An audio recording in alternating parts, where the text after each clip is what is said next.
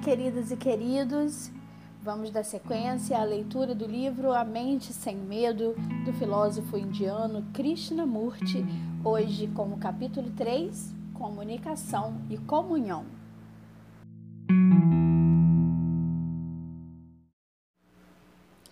Há, penso eu, uma grande diferença entre estar em comunhão e estar em comunicação.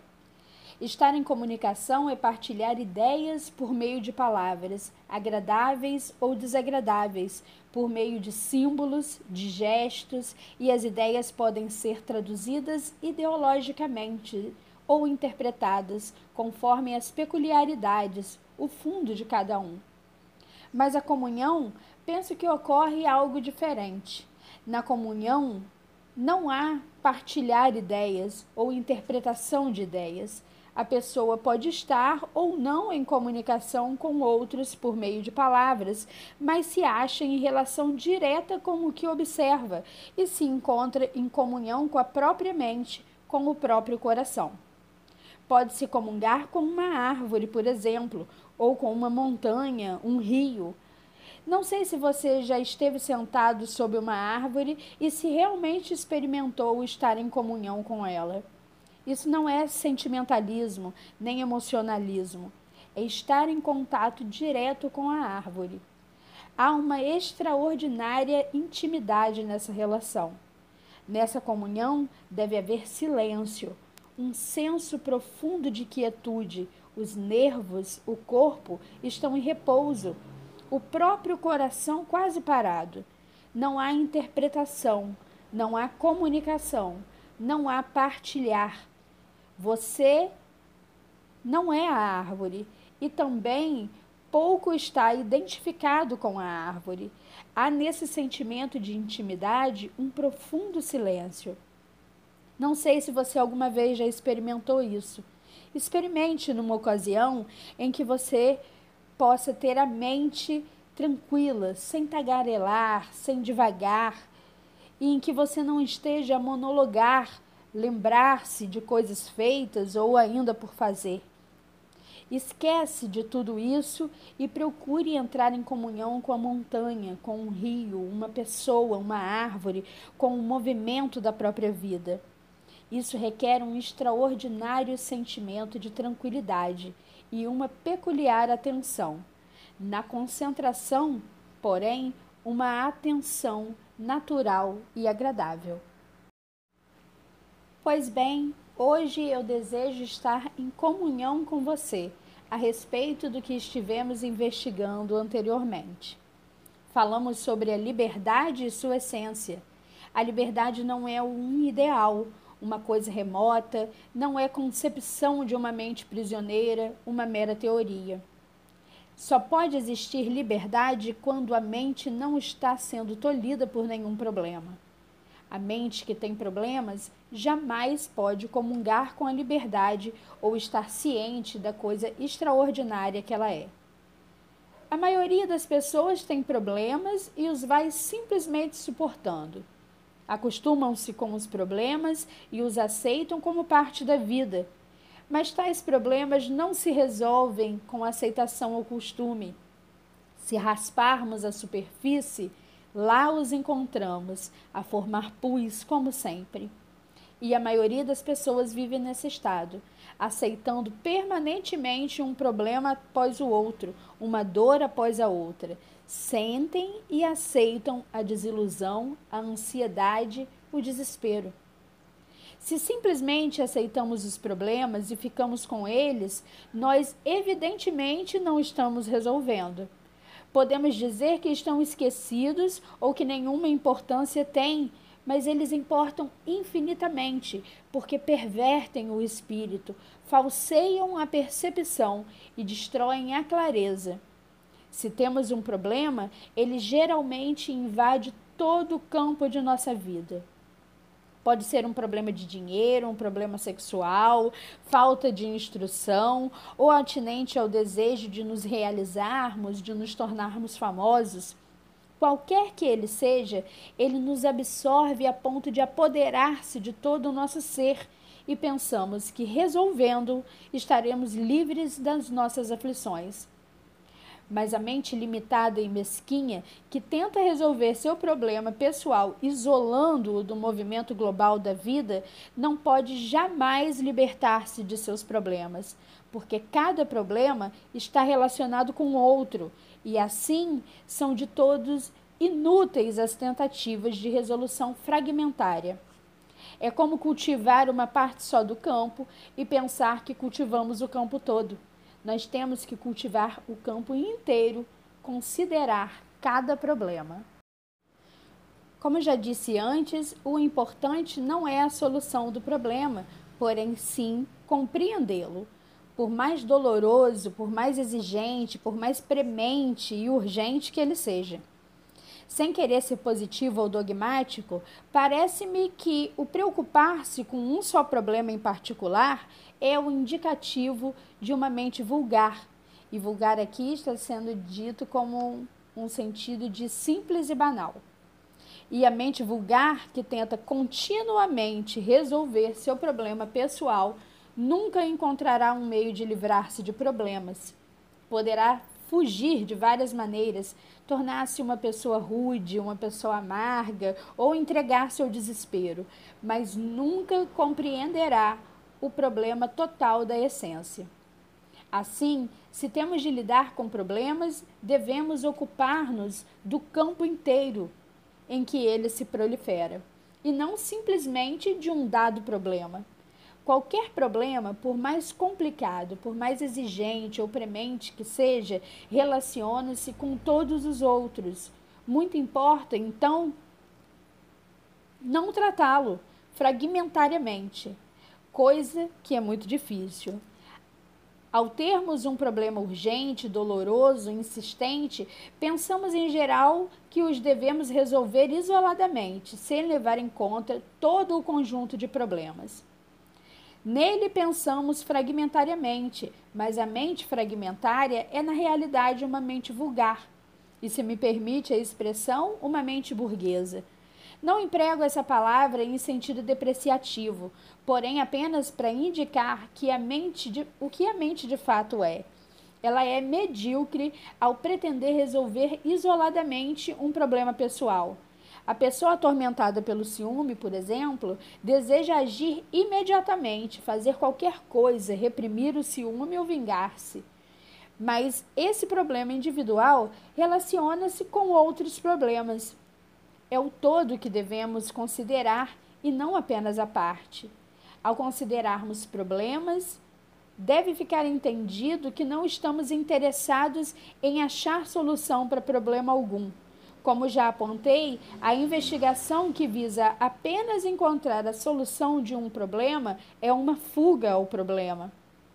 A fuga poderá ser confortável ou dolorosa, poderá exigir certa capacidade intelectual e etc., mas, como quer que seja, é sempre fuga. Se temos que resolver nossos problemas, se temos que ficar livres deles, aliados de todas as pressões que ocasionam, de modo que a mente fique completamente quieta e possa perceber, pois só pode perceber em liberdade, então o que antes de tudo nos deve interessar não é como resolver um problema, porém sim compreendê-lo. Compreender um problema é muito mais importante do que resolvê-lo. Compreensão não representa a capacidade ou habilidade que a mente adquiriu várias formas de conhecimento analítico e é capaz de analisar um dado problema. Compreender é estar em comunhão com o problema. Estar em comunhão não significa achar-se identificado com o problema. Como disse, para se estar em comunhão com uma árvore, com um ente humano, com um rio, com a extraordinária beleza da natureza, necessita-se de certa quietude, um certo senso de separação, de distanciamento do mundo. Assim, o que estamos tentando é aprender a estar em comunhão com o problema. Mas percebe a dificuldade que essa asserção implica? Havendo comunhão com o outro, a ideia do eu está ausente quando estamos em comunhão com um ente amado, uma esposa, filho, quando seguramos a mão de um amigo, neste momento há ausência total do mecanismo do eu com o processo de pensamento. Analogamente, estar em comunhão com um problema implica observação completa não identificadora, não é? Os nervos, o cérebro, o corpo, toda a entidade está quieta. Nesse estado, podemos observar o problema sem identificação, e é esse o único estado em que é possível a compreensão do problema. O chamado artista poderá pintar uma árvore ou escrever uma poesia a respeito dela, mas estará realmente em comunhão com a árvore? No estado de comunhão não há interpretação nem ideia de comunicação, como também a busca de uma maneira de expressão. Se expressamos ou não essa comunhão em palavras, numa tela ou no mármore, pouco importa, mas no momento em que desejamos expressá-la a fim de exibi-la, vendê-la, nos tornar famoso, começa a ter importância o eu. Compreender inteiramente um problema é comungar com ele. Vemos então que o problema não tem importância nenhuma, pois o que importa é o estado mental de comunhão, não criador de problemas. Mas se o indivíduo não é capaz dessa comunhão, se é egocêntrico, egoísta e deseja expressão pessoal e tantas outras infantilidades, eis a mentalidade vulgar geradora de problemas. Assim como já acentuei, para se compreender um problema, qualquer problema, é necessário compreender o processo do desejo. Somos contraditórios psicologicamente e, por conseguinte, também em nossa atuação. Pensamos uma coisa e fazemos outra. Vivemos num estado de contradição, pois do contrário não haveria problemas. Contradizemos-nos quando não há compreensão do desejo. Para viver sem conflito de espécie alguma, é preciso compreender a estrutura e a natureza do desejo, não reprimi-lo, controlá-lo, tentar destruí-lo ou simplesmente entregar-se a ele, como em geral fazemos. Isso não significa pôr-se a dormir, vegetar e aceitar simplesmente a vida com toda a sua degeneração. Significa, isto sim, perceber cada um por si mesmo que o conflito, em qualquer forma que seja, disputa com a mulher, o marido ou a comunidade, a sociedade, qualquer conflito deteriora a mente, torna embotada, insensível. Como disse antes, o desejo em si não é contraditório, são os objetos do desejo e a reação do desejo a esses objetos que criam a contradição. O desejo só tem continuidade quando o pensamento se identifica com ele. Para observar, necessitamos de sensibilidade. Os nervos, os olhos e ouvidos, todo o ser deve estar vivo e, contudo, a mente deve estar quieta. Podemos olhar para um belo carro, uma bela mulher ou um belo homem, uma esplêndida vivenda, um rosto de extraordinária vivacidade e inteligência. Podemos observar essas coisas e vê-las assim como são e não passar disso. Mas em geral o que acontece? Há desejo. E o pensamento, identificando-se com o desejo, dá a ele continuidade. O importante é observar sem interferência do pensamento. Mas não vamos fazer isso agora, dessa asserção um problema. Não vamos dizer como posso observar, como posso ver, sentir sem deixar o pensamento interferir. Se percebemos por, vós, por nós mesmos todo o processo do desejo e a contradição criada por seus objetos e a continuidade que o pensamento dá ao desejo, se percebemos todo esse mecanismo em ação, não faremos essa pergunta. Para aprendermos a conduzir um carro, não basta recebermos instruções teóricas. Temos que nos sentar ao volante, dar saída com o carro, frear, aprender toda a técnica de conduzir. Da mesma maneira, devemos conhecer o mecanismo extremamente delicado do pensamento e do desejo, e não apenas ser informado a seu respeito. Precisamos olhar, aprender o que é nele por nós mesmos, e isso requer muita sensibilidade. Assim, o importante não é a solução de um problema, porém a compreensão dele. Só se apresenta um problema quando existe uma contradição, um conflito, e todo conflito supõe esforço, não é mesmo? Esforço para alcançar, esforço para vir a ser, esforço para transformar isso naquilo, esforço para aproximar uma coisa ou para distanciá-la. Esse esforço tem sua origem no desejo, o desejo que o pensamento deu continuidade. Por conseguinte, devemos aprender tudo o que está relacionado com esse processo. Aprender e não apenas ser instruído por alguém, pois isso não tem valor nenhum. O que ouvimos por meio do telefone pode ser agradável ou desagradável, pode ser real ou absurdo, completamente falso, mas o que ouvimos é o que é importante e não o próprio aparelho de telefone. Em geral, damos importância ao instrumento. Pensamos que o instrumento nos vai ensinar algo e já tenho advertido frequentemente a respeito dessa particular forma de insensatez.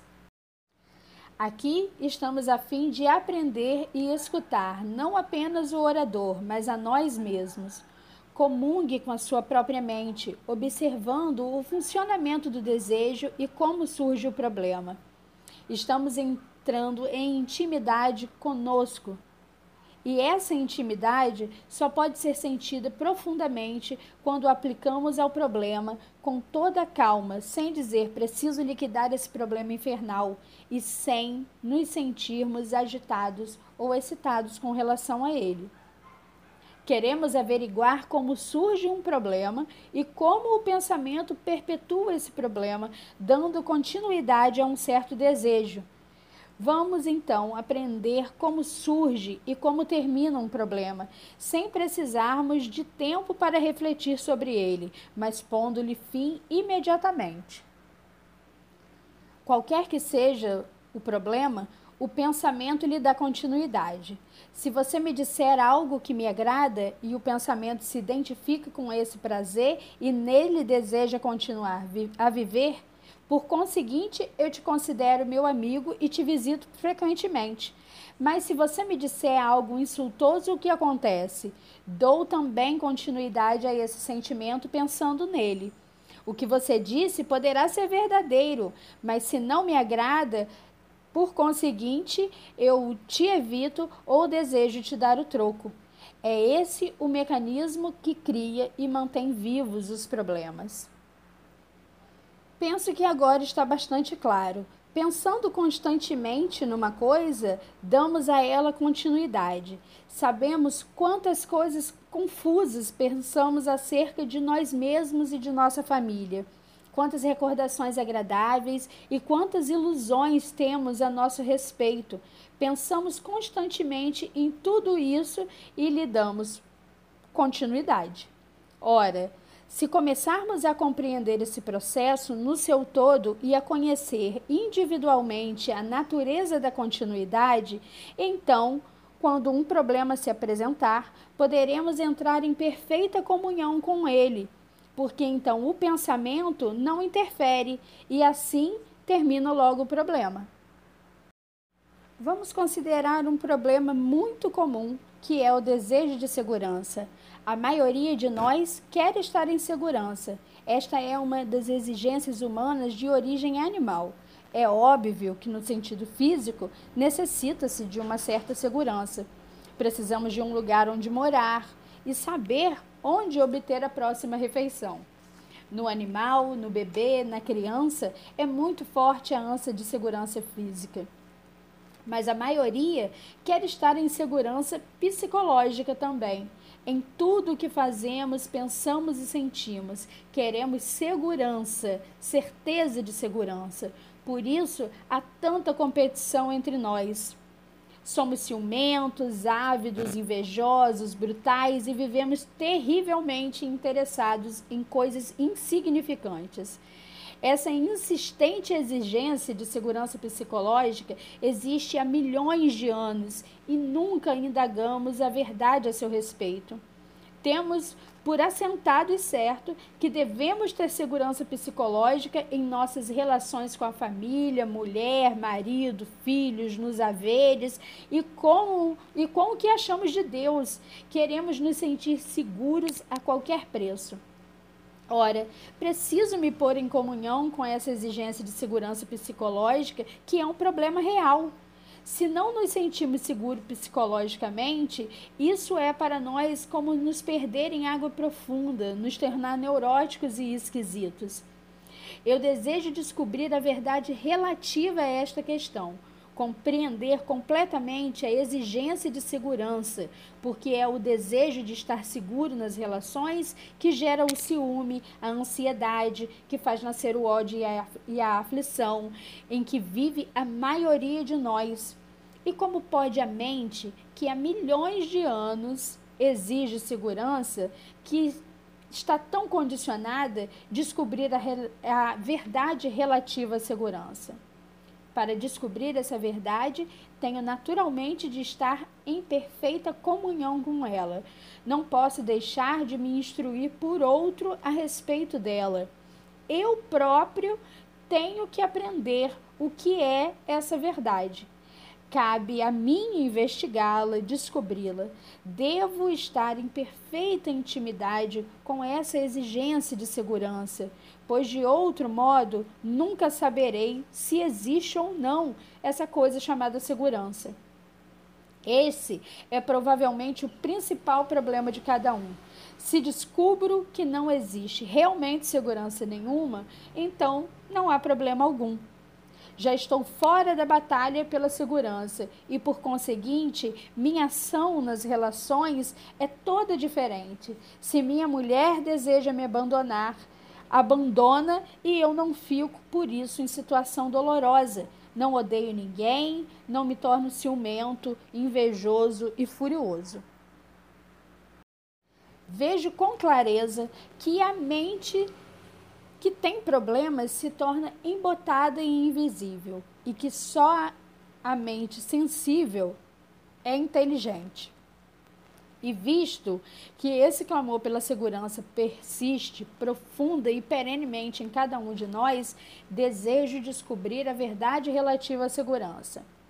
Mas essa é uma questão muito difícil de investigar, porque não só desde nossa infância, mas desde o começo dos tempos quisemos e perseguimos a segurança. A segurança no nosso trabalho, em nossos pensamentos e sentimentos, em nossas crenças e deuses, em nossa nação, em nossa família, em nossos haveres.